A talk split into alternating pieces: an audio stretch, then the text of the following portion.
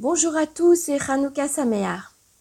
Il a réussi. Un quart d'heure avant l'expiration de son mandat pour former le gouvernement, Benjamin Netanyahu a téléphoné au président Yitzhak Herzog pour lui annoncer qu'il avait réussi sa mission. Monsieur le Président, je vous annonce que j'ai réussi à former un gouvernement qui agira dans l'intérêt de tous les citoyens israéliens, a-t-il déclaré. Les accords de coalition ne sont pas encore signés entre les différents partis et le Likoud, mais des accords de principe ont été acquis lors des dernières négociations qui ont duré plus d'un mois et demi. À la fin de Hanouka, soit lundi prochain, le président de la Knesset, Yariv Levin, transmettra aux députés israéliens l'annonce du futur Premier ministre. Le gouvernement devra prêter serment dans quelques jours. Le 37e gouvernement de l'État d'Israël et le 6e, dirigé par Benjamin Netanyahu, entrera donc en fonction au plus tard le 2 janvier prochain.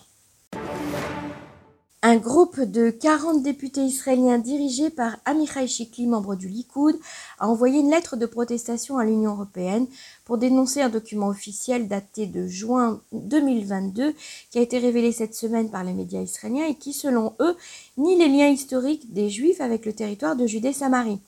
Les intentions de l'Union européenne dans ce document sont claires. Selon eux, la zone C devra faire partie d'un futur État palestinien.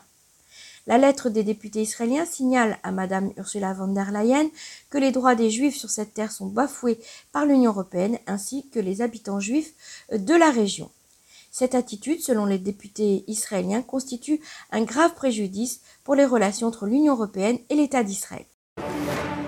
Le ministre de la Défense sortant, Benny a déclaré que le corps de Nasser Abu Hamid, un terroriste mort d'un cancer alors qu'il purgeait une peine à perpétuité en Israël, ne sera pas restitué à l'autorité palestinienne. Israël a décidé de garder le corps du terroriste dans le but de négocier la libération des otages israéliens détenus par le Hamas. Le sort de ces otages préoccupe sérieusement leurs familles qui se sont rendues au Vatican pour rencontrer le pape François et celui-ci s'est engagé à faire tout ce qui était en son pouvoir pour faciliter le retour des deux civils israéliens et de la dépouille des deux soldats de Tzal tués et détenus par le groupe terroriste palestinien du Hamas à Gaza. Le Hamas détient actuellement deux Israéliens vivants, Hicham El-Sayed et Avera Mangistou, et deux dépouilles de soldats tués lors de l'opération Bordure Protectrice en 2014, Oron Shaoul et Adar Goldin.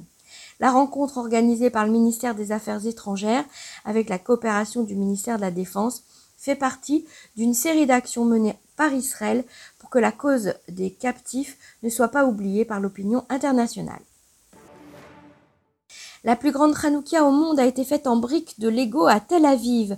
La Hanoukia située dans le centre de Tel Aviv a occupé une dizaine de bénévoles qui ont assemblé 136 000 briques sans aucun adhésif ni support structurel. Elle mesure plus de 4 mètres et demi de hauteur. Mais la plus grande Hanoukia au monde, elle n'a pas été faite en Lego. Elle a été érigée à Manhattan la semaine dernière. Elle mesure 11 mètres de haut et a été créée par le sculpteur israélien Yaakov Agam. C'était Emmanuel Ada pour RCJ.